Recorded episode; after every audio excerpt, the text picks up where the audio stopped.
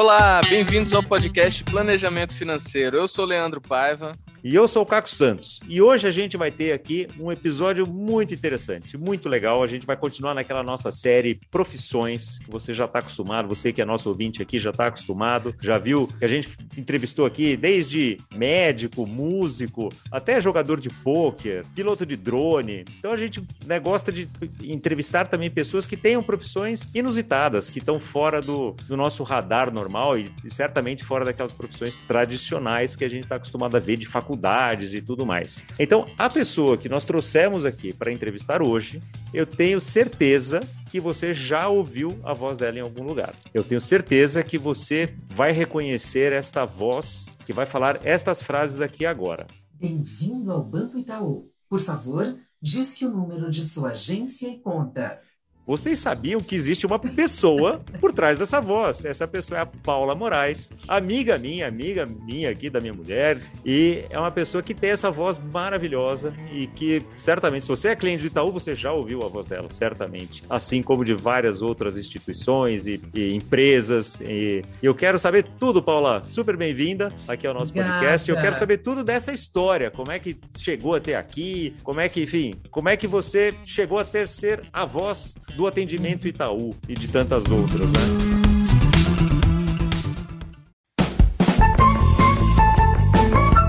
Conta pra gente, Caco, como é que começou tudo isso? Caco Leandro, muito obrigada pelo convite. Que delícia estar aqui com vocês, contar um pouquinho dessa história que começou em 88 na Rádio Gazeta como locutora. Eu era muito nova e o desejo de trabalhar com a voz é, é sempre houve desde os meus da minha infância mesmo. Sempre gostei de um microfone, de uma brincadeira. Eu imitava o Silvio Santos, o Chacrinha, Chacrinha tudo. Os jurados. Eu sempre gostei disso, mas eu não tinha isso como, obviamente, é, para mim era muito, tudo muito lúdico, né? E quando eu fui crescendo, amadurecendo, as pessoas sempre comentando comigo que a minha dicção, que a minha voz, é, na fase das paqueras primeiras, na adolescência, nossa, ela tem uma voz bonita, então isso era uma forma de eu, de eu, de eu conquistar o, o, o menino menino que eu estava afim, com a voz, com o jeito de falar. Então, na verdade, mas isso sempre eh, foi de uma forma muito lúdica, lógico. É, quando eu eh, fiz 20 anos, eu fui pela primeira vez num estúdio de rádio, com meu primeiro marido, que tinha programa na Rádio Bandeirantes.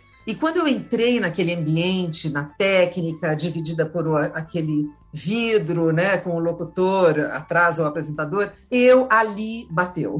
É uma coisa incrível isso, né? Porque eu olhei aquilo e falei, meu Deus, eu adoro o, o, o silêncio de um estúdio, a acústica, uma boa acústica. Eu, eu sou capaz de ficar 12 horas dentro de um estúdio, porque é, é o meu ambiente. E aí, mas obviamente eu pensava, como é que eu vou falar para alguém que eu quero ser locutor e trabalhar em rádio? tinha vergonha. Até que um dia, com 23 anos, eu, eu abro o jornal e tá lá. Senac, curso de locutores, segunda turma de Guarulhos vem para São Paulo. E era em Guarulhos o curso de Senac, que é um curso que regulariza a profissão na carteira, dando o DRT, né, de locutor. E aí, quando eu vi que de Guarulhos veio para São Paulo, ia facilitar muito minha vida, eu falei, nossa, é agora que eu vou fazer esse curso. Fiz o curso, o teste, passei, fiz o curso, depois virei professora do Senac por três anos de locução para rádio. Mas antes disso, fiz o curso, passei e terminei. É um curso regulamentado pelo MEC, então eu saí com DRT na carteira profissional de locutora, é, radialista e operadora, né? A gente sai com, com esse, esse, essa função também de operar mesa de som e fui trabalhar na Rádio Gazeta, trabalhei por um ano e da Rádio Gazeta eu fui para a Rádio Dourado, onde lá fiquei até 2001, quando então encerrei minha carreira, porque eu já quis ter filhos, mãe, eu já tinha uns 38 anos e, e a, a profissão de radialista é como médico, médico, é, direto. Eu trabalhava sábado, domingo, Natal, Réveillon, Carnaval. Então, isso com o tempo pesa, apesar de ser uma paixão. Mas achei que já tinha dado o meu tempo para tudo tem um tempo, né? E aí, gente, paralelamente a isso, quando eu entrei na Rádio Gazeta, eu já fui chamada a URA. Eu sou locutora de URA sem querer. O ouvinte é. que não sabe o que é URA, é. URA, é, é, o nome é Unidade de Resposta Audível, nome técnico, né? Que nada mais é do que o atendimento eletrônico pelo telefone. A URA começou é, a se desenvolver em 88, 87, 88. E nessa época, é, a, a empresa no Brasil, que era a GMK, que era uma empresa de informática, ela que desenvolveu o Talker, que é o computador onde o programa vai dentro do Talker, vou falar de uma forma bem, bem simples, e, é, e eles venderam para o Brasil inteiro, para todos os bancos e a minha voz ia junto. Eles me chamaram por conta da Rádio Gazeta, ouviram, fizeram antes uma pesquisa, e, e nessa pesquisa eles viram que a voz feminina para esse tipo de trabalho seria mais bem aceita, porque vamos combinar que é muito chato, né? Você liga para um lugar, a sua expectativa é sempre falar com alguém. Mas a URA veio para acabar com isso,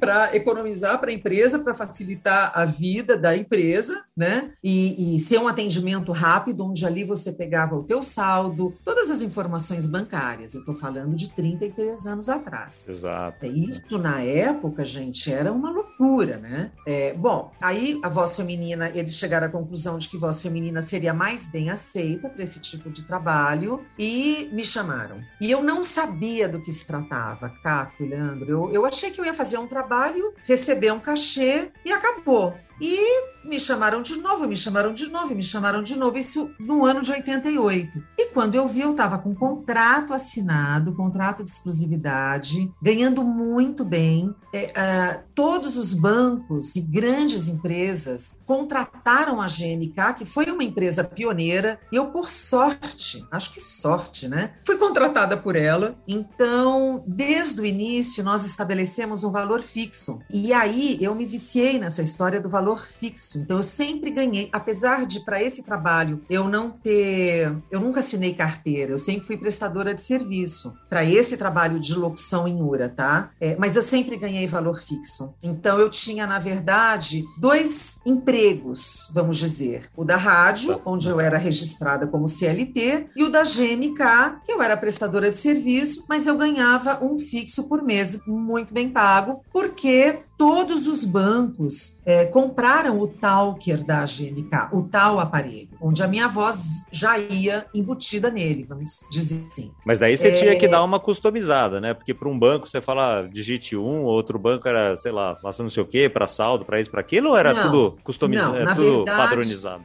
Não, é, sim e não. Então, por exemplo, o extenso, que a gente chamava de extenso, são é, é, são os números, né? Então, R$ 1.238,96. Esse é um extenso. Isso eu gravava. É o máximo ouvir isso, é o máximo ouvir. É. Você falando isso, para a gente tá falando com, com, o telefone mesmo.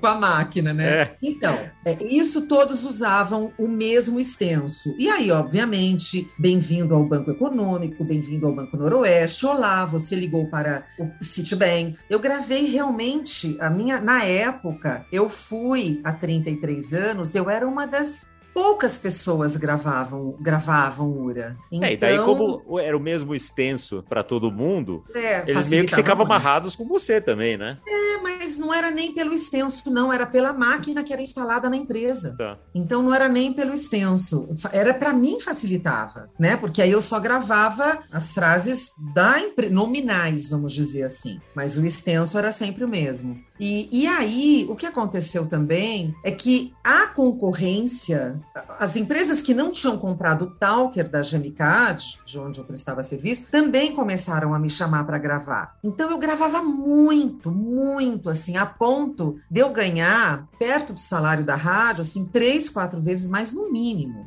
Mas a rádio era uma paixão e eu era muito jovem e eu tinha pique para trabalhar fim de semana, Natal, Réveillon e fui levando as duas coisas e com esse trabalho e era a nossa vida era uma vida mais simples também, né, gente? Eu não tinha net, celular, internet, Netflix, eu não tinha um monte de coisa que eu tenho hoje. Então, com o que eu ganhava, eu consegui comprar um apartamento em Moema, pagando metade à vista e metade financiando. É, imagina, coisa que hoje muito difícil, né? Então eu tive muita sorte nesse sentido, de pegar uma fase de um início de um trabalho de gravação em URA, que era muito bem pago, muito reconhecido, eu ser uma das pioneiras, uma das poucas a fazer, e ser muito chamada por conta disso. Passados 20 anos, eu pedi demissão da rádio. Eu estava muito bem na Rádio Dourado, eu tinha um horário nobre, era das sete ao meio-dia, era uma rádio que é, era minha paixão, mas eu estava muito cansada. E eu ganhava muito mais gravando URA. Então eu achei que o meu tempo em rádio já tinha dado, eu pedi demissão, saí, tive os meus filhos, como eu queria, eu já estava aí perto dos 40 anos, já tinha uma, uma vida financeira bem estável, assim, pude fazer isso, pude abrir mão das férias, do 13 terceiro, todos os benefícios que a gente tem quando a gente é CLT, coisa que hoje não existe mais, né? E fiquei, então, só como prestadora de serviço, é, gravando URA. E é o que eu faço até hoje. E daí, e como é que é a, rotina de gravação de URA? É um negócio assim, você vai, em cinco minutos tá gravado, ou tipo, demora horas, vários takes e tal? Como eu é que é o... Eu faço muito rápido, Caco, eu faço uhum. muito rápido. É bom, é que você já tem experiência, né?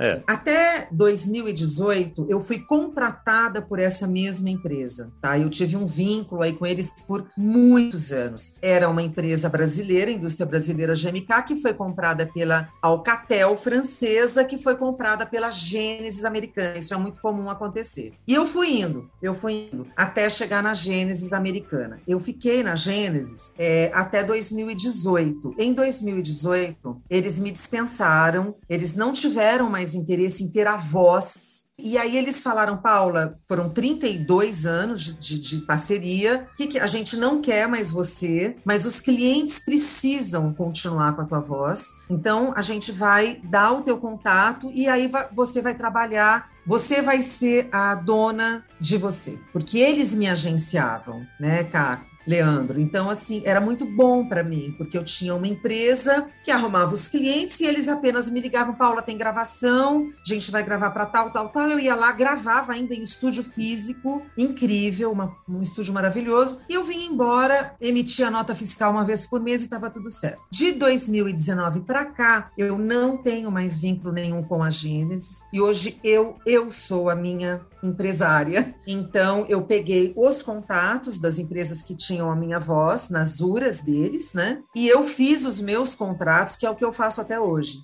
diretamente, pessoalmente. Com isso, financeiramente, o que aconteceu? Eu consegui ganhar o dobro do que eu ganhava. Porém, eu não sinto mais a mesma estabilidade que eu sentia quando eu tinha Gênesis por trás. É um pouco da realidade, é, é um pouco da realidade que a gente vê de várias profissões, vários profissionais que saem do mundo CLT para o mundo empreendedor, né? Exato, é. Então, assim, é, é melhor, é pior. Eu hoje ganho mais, mas eu hoje tenho muito medo, até porque o mundo mudou, a concorrência apareceu aí com tudo, né? Nós temos hoje grandes empresas provedoras de URA, trabalho para eles, mas de uma forma menor, continuo tentando negociar os meus contratos. Eu tenho conseguido, não sei até quando, valores fixos. Eles não gostam muito. As empresas para quem eu gravo, o Itaú, eu faço Itaú há 32 anos, a URA do Itaú inteira. Eu faço a URA do Bradesco Seguro, são URAs grandes. Eu faço a URA da CPFL, Companhia Paulista de Força e Luz, que é, é, atua no interior do estado, não na capital, aqui Enel. É, é uma URA enorme. Eu tenho conseguido com esses grandes clientes ter um contrato fixo mensal. Eu emito uma nota só e a gente não conta quantas frases eu gravo por mês. Eu prefiro trabalhar assim. Talvez eu ganhe até um pouco menos, mas eu sei o quanto eu ganho por mês. Eu sinto que eles eles não estão querendo continuar com esse tipo de contrato. Eles preferiam me pagar por frase. É, mas aí eu vou ter, viver na instabilidade financeira, né? Então eu posso ganhar muito esse mês porque tem muita frase para gravar e no mês que vem não. E eu não estou acostumada a viver assim. Eu, eu sou uma profissional, eu sou eu sou uma pessoa conservadora em todos os sentidos. Eu não sou aventureira, em sentido nenhum. Pessoal, profissional. Eu acho que o que a gente é profissional, a gente é pessoal, né? Você não separa isso. A gente chama então, de perfil comportamental aqui, né? É, o meu perfil comportamental é conservador. Acho que pela minha educação, mãe bancária, pai funcionário público, né? É aquilo de saber quanto vai ganhar, saber quanto pode gastar. Eu gosto disso, hum. mesmo que seja um ganho menor. O seu instrumento de trabalho é a sua voz. Sim. Né? Eu lembro que há um tempo atrás, você vai lembrar disso também, a Carla Pérez fez um seguro pra bunda dela. Eu lembro. É porque era um instrumento de trabalho. Você tem um Sim. seguro pra sua voz? Não, nessa época que a Carla Pérez era, acho que dançarina do Tchan, fazia muito sucesso, todo mundo perguntava isso para mim. E eu nunca fiz seguro para voz, eu nem sei se existe isso. Talvez até exista, né? Eu não sei, mas eu nunca temi isso, Leandro, porque eu cuido, eu sei o que eu posso fazer, eu sei o que eu devo fazer. E eu sei que a voz, como qualquer órgão nosso, né, que está dentro, se a gente cuidar bem como um músculo, ela não envelhece. Então, Como você posso... faz para cuidar? Quais, quais, são os cuidados? Ah, Caco, é, é, é, só levar uma vida saudável. Quer dizer, obviamente, algumas coisas. Por exemplo, eu não berro, não grito. Se eu vou num show, eu não fico cantando. Não vamos mais, né, gente? Épocas de pandemia. Quando a gente Mas ia eu... em shows, né?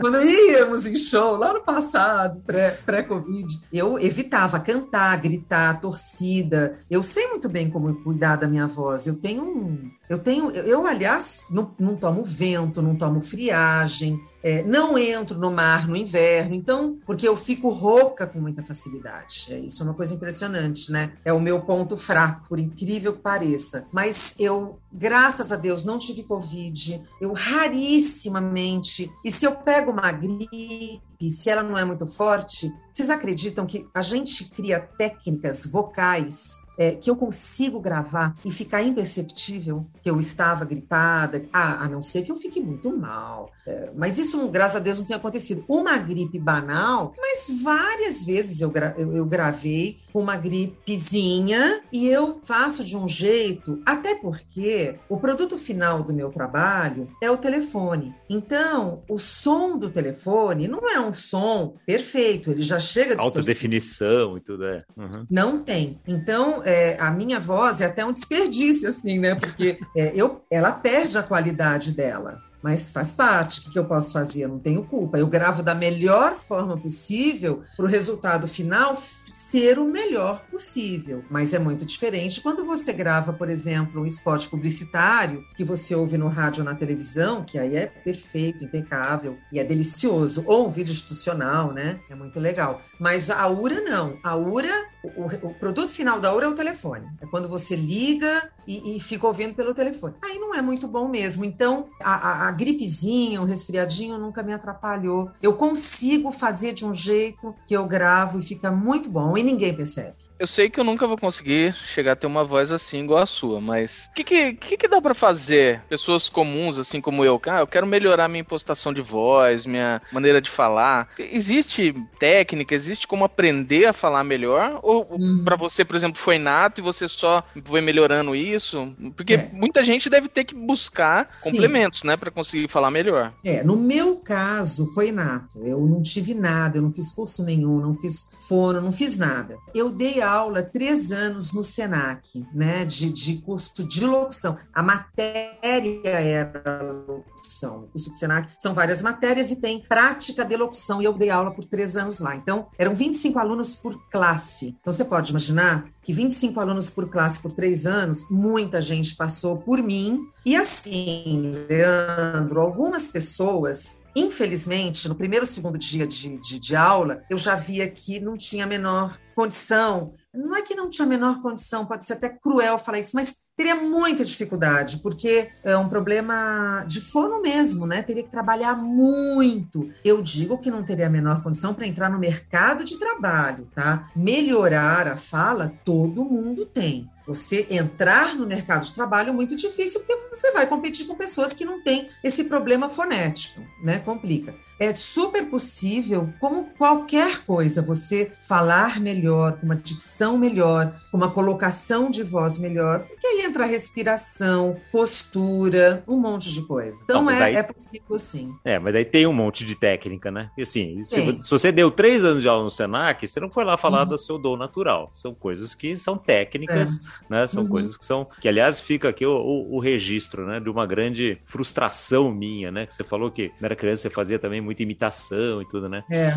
O, tem um monte de criança que quer ser bombeiro, jogador de futebol, astronauta, não sei o quê. Eu nunca, nunca tive vontade dessas coisas, é engraçado. Mas eu adoraria ter sido radialista, adoraria ter é sido locutor. Mesmo. Você sabe, Paula, eu tava lembrando isso com a, com a Silvinha, que você conhece bem, minha esposa. A gente tava falando disso outro dia. Eu, quando era moleque, eu fazia redação e eu fazia um jogo de futebol. Assim, eu fazia uma redação, assim, páginas e páginas e páginas do jogo de futebol, né, São Paulino, é, que na época São Paulo ganhava alguma coisa e tal. Eu fazia lá, sabia o nome de todos os jogadores e passa a bola para um, passa a bola para outro. Só que eu fazia essas redações, sentava na cama ali do lado do meu pai e lia para ele a, a, redação com imitando o, o radialista ah, ali da Jovem Pan. Eles, meus pais tinham uma, uma amicíssima deles que era produtora na, na Rádio Jovem Pan, então eu vivia lá, volta e meia a gente ia lá no programa do San Girardi naquela época, né? Tinha Nossa. um monte de, de, de coisas super legais. Eu adorava também esse negócio de rádio e eu falei, puxa, um dia eu queria saber fazer isso e principalmente, eu, assim, de uma coisa que eu queria saber fazer era dublagem e até dublagem de desenho animado, porque eu imitava todas uhum. aquelas vozes de personagem de desenho animado e tal, né? Uhum. Então fica aquela uma frustração ouvindo você falar aqui da sua preparação e do seu rádio, como você foi é. fazer, né, para ser radialista é. e tal. É uma essa paixão, minha é. Se você tivesse investido... sonho de infância não realizado. Não realizado. Eu insisti, eu, eu vi que para mim não ia ter outra, outra, outro caminho. Eu, eu fiquei, eu fui muito persistente. Você pode imaginar que em 88, mulheres no rádio eram muito poucas. A gente tinha a Selene Araújo, que era da Rádio Cidade, a Sandra Grotti. Sandra Grotti, Selene Araújo, você contava nos dedos. A, a, bom, a voz mais famosa da época era Iris Letieri, que era a voz dos aeroportos. Vocês lembram disso? Claro.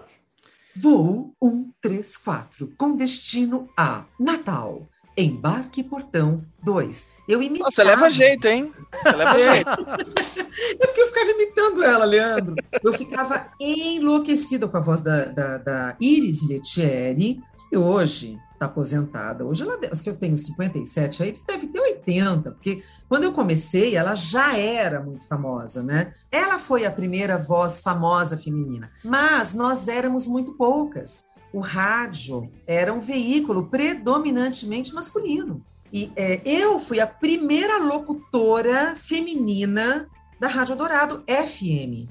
Não havia mulheres, eram só homens. Mas era o meu sonho, meu sonho. E aí, uma moça chamada Mirna Grisit apresentava um programa Música da Nova Era na Rádio Dourado, que era um Lembro programa disso. de música New Age, Sim, né? Lembro. Que fazia muito sucesso. E quando eu vi que havia uma mulher na Rádio Dourado, mesmo que não no horário diário, era um programa aos domingos à noite, eu falei, bom, se ela tá lá, eu posso estar também. E eu toquei lá na porta e falei, eu, eu trabalhava na Rádio Gazeta, eu falei, mas o meu sonho aqui para mim é, é, a Rede Globo de televisão, é a Rádio Dourado no rádio. É aqui que eu quero trabalhar. E eu consegui. E eu fiquei enlouquecidamente feliz de trabalhar lá. E fui muito feliz, fiz muitos amigos, até hoje são meus amigos. É um, é um sonho a ser é, percorrido e conquistado, Caco. Então, você, eu acho que não era, não era o teu destino, né? Senão você teria embarcado nele. Pois é. é... Alguns daqueles desvios da vida que eu fui trabalhar em banco, finanças é. e tudo mais, é. né? Mas é, agora é, eu uso a, a voz para entrevistar gente interessante como você, né? Então. que bom, muito obrigada. De algum jeito, de algum jeito. Ah, que legal, que legal. Mas é uma profissão fascinante mesmo. Eu não me vejo fazendo outra coisa. É, hoje está um mercado muito difícil, porque ele é muito concorrido. Eu que até há uns anos atrás me sentia assim, ah, só tem eu. Não, não, não, não. Hoje existem milhares de mulheres locutoras boas, fazendo de tudo. Então, a gente tem que correr atrás, tem, tem que se atualizar, tem que fazer muito network, muito contato para continuar né? Para continuar, porque eu, com 57, quero trabalhar. Sabe o Cid Moreira, com 90, que grava Bíblia? Eu quero estar igual o Cid Moreira, com 90 anos, com a voz, porque a voz do Cid Moreira. Sim, então ela não envelheceu. Uhum. Claro, eu esqueci de falar: bebida, cigarro, estresse, infelicidade, porque a voz é o reflexo da nossa alma com todos os problemas que a gente enfrenta na vida, eu acordo sempre feliz, bem-humorada, agradecida. É um esforço que eu faço porque isso eu consigo controlar. O meu emocional eu controlo. O, eh, os agentes externos, eu muitos deles eu não consigo controlar. E a gente está vivendo especialmente esse momento pandêmico horrível, difícil, é, dificuldade de trabalho, dificuldade financeira, contratos, mortes, doença. A gente vive, né, agora rodeado disso. Se já não bastassem os problemas antes, pré-Covid, agora veio o Covid para aumentar é, essa nossa tensão diária, né, a concorrência, a infelicidade das pessoas, a dificuldade das pessoas, e eu me recuso, porque eu enfrento tudo isso, tenho, vivo como todo mundo, com todos os problemas que todo mundo tem, mas o meu emocional eu controlo, e isso reflete na minha voz e reflete no meu trabalho, porque por mais triste que eu esteja, ontem foi um dia desse, ontem eu gravei dois vídeos institucionais, que modéstia à parte ficaram muito bonitos, foram apresentados hoje, são para rodovias, rodovias, enfim, daqui do Brasil. Eu estava muito triste ontem, muito triste mesmo. Eu gravei esses dois vídeos que depois me mandaram prontos, né, com a imagem, a minha voz, ficaram lindos e emocionantes. Então eu consegui gravar. Eu consegui gravar é, com a voz boa, feliz, plena. É um controle emocional que a gente tem que ter, né? E a nossa voz, você sabe muito bem, é um reflexo disso, né? Exato. Então, por exemplo, quando eu, eu ligo você, Caco, teu aniversário, eu acordo mal, triste, preocupada, é, eu vou te dar parabéns. Eu não estou trabalhando, eu estou ligando com uma amiga. Você vai notar. Você fala, nossa, a Paula não tá legal hoje, a voz dela tá, né? É, não tá boa como normalmente é. Normal isso faz parte. Na hora do trabalho, você tem que conseguir, tem que ter esse controle. E legal que você falou de vídeo institucional, era uma pergunta que eu tinha para fazer, né? Além de URA, o que mais que, que tem, né, nesse seu trabalho para fazer? Então, URA, é. vídeo institucional, né? Que, que, que, outros tipos de, de trabalho aparecem? Há muitos. É, é, spot de rádio, spot de, é, publicitário, televisão, vídeo institucional. A dublagem é um, é um capítulo à parte, porque... Eu ia te perguntar de dublagem, exatamente. Uhum. Então, eu não posso dublar, porque eu não sou atriz. É, Para você fazer, dublar filmes, personagens, você tem que ser ator na, com o DRT. E eu não fiz, por conta de eu trabalhar 33 anos muito, eu não, não tive tempo, não pensei. Hoje é uma pena, porque eu adoraria poder dublar. Eu acho que eu faria, inclusive, bem. É uma coisa que eu gostaria de fazer. Mas para isso eu teria que me dedicar a um curso regulamentado pelo MEC, carga horária alta, enfim. Ai, não dou conta mais, gente. Então eu deixei a coisa da dublagem de lado, que é uma dedicação mesmo. Teria que fazer um Célia Helena, um Wolf Maia, esses cursos que são legalizados. Eu posso ser narradora de documentário, de TV uh, ah, a cabo, eu posso fazer esporte publicitário. Na época de rádio, é, como você tem uma visibilidade grande, né? Imagina você todo dia no ar, por 5, 6 horas direto, eu, eu fiz bastante bastante publicidade. É, hoje eu faço muito pouco. Eu faço vídeo institucional, publicidade não. Porque vai levando a isso, né? Então, quando me procuram, me procuram ou para URA ou para vídeo institucional. E tá ótimo, mas eu faço qualquer coisa. Eu sou assim, eu topo tudo mesmo. Eu não sou fresca, eu, eu adoro trabalhar, então o que vier eu traço.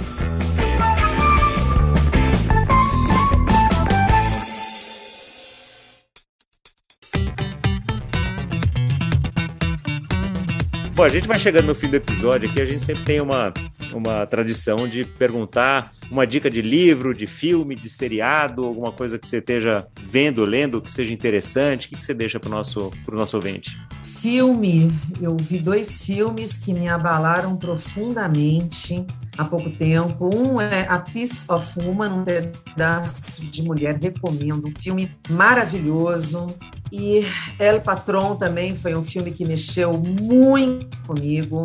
Ah, ah, livro. Eu tô lendo livro agora que eu tô gostando muito. Não é literatura é, tradicional, não. É, é um livro autobi auto, autobiográfico, diria, da Bárbara Gância, que é uma jornalista que eu sempre adorei ler. Ela tinha uma coluna na Folha de São Paulo. Sempre achei uma mulher, enfim, divertida, ousada. E a Bárbara Gância escreveu um livro onde ela conta a história da, do problema dela com o álcool de uma forma até, até divertida. É o livro que eu estou lendo no momento. Muito bom, excelente. Obrigado pela, pelas dicas. Fica aí para os nossos ouvintes, sempre sabem que, tá, que a gente deixa aqui na, na descrição do episódio. Então ficam essas dicas aí da, da Paula. Hum. Bom, deixa eu só dar aqui uma dica. No meu caso, é, é uma coisa profissional. É, o primeiro livro que eu ganhei do meu pai, quando eu disse, tive coragem de assumir para ele que eu queria ser locutora, ele me deu um livro antigo do. Bom, mais de 35 anos esse livro. É um livro do Reinaldo Polito, que se chama Como Falar Bem em Público. Então é o livro da minha vida, porque foi com ele que eu, que eu, eu, eu, eu quase comi o livro, porque eu desejava tanto entrar, é, conseguir o que eu queria, que eu, eu diria que eu, eu devorei, eu degustei o livro. Então, o livro do Reinaldo, Reinaldo Polito, Como Falar Bem em Público, para quem tem esse interesse nessa Que profissão. é o papa do assunto aqui no Brasil, né? Sim, sim. Olha, eu tô falando de muito tempo. Esse livro, quando meu pai me deu, eu não sei em que edição ele estava. Já era um livro é conhecido, não, é um livro que tem pelo menos 40 anos de que ele foi escrito, né? E, e foi uh, uma paixão minha, porque dali eu vislumbrei um achei que poderia conseguir. Então foi ótimo. É a dica que eu dou pra, da minha área. Sensacional, muito bom, muito bom. Uh, adoramos o papo, ouvir a sua voz é sempre bom. E agora tenho certeza que todos os ouvintes, sempre que ligarem para o banco para saber alguma coisa, vão lembrar desse ah, episódio do nosso coitado, podcast. Coitado. Não me xinguem. Eu, aliás, minha mãe foi muito xingada, porque o que eu mais ouvi a vida inteira é eu liguei para o banco e você deu meu saldo péssimo. Você é uma bruxa. E eu falava, gente, eu só estou fazendo meu trabalho honestamente. Não sou nem eu, já está gravado, né? O seu saldo é o seu saldo, né? Gaste menos. É isso que eu tenho que dizer. Gaste menos pro teu saldo melhorar. Faça o planejamento financeiro, gente. É isso que né, a gente sempre fala bom. aqui, né? isso aí. Muito bom, muito bom. Excelente, Paula. Muito obrigado pelo, pela tua entrevista aqui, por todo esse papo, que foi uma delícia. E para você, ouvinte, semana que vem tem mais episódio aqui do Planejamento Financeiro. Muito obrigada. Beijo, boa sorte para todos. Saúde.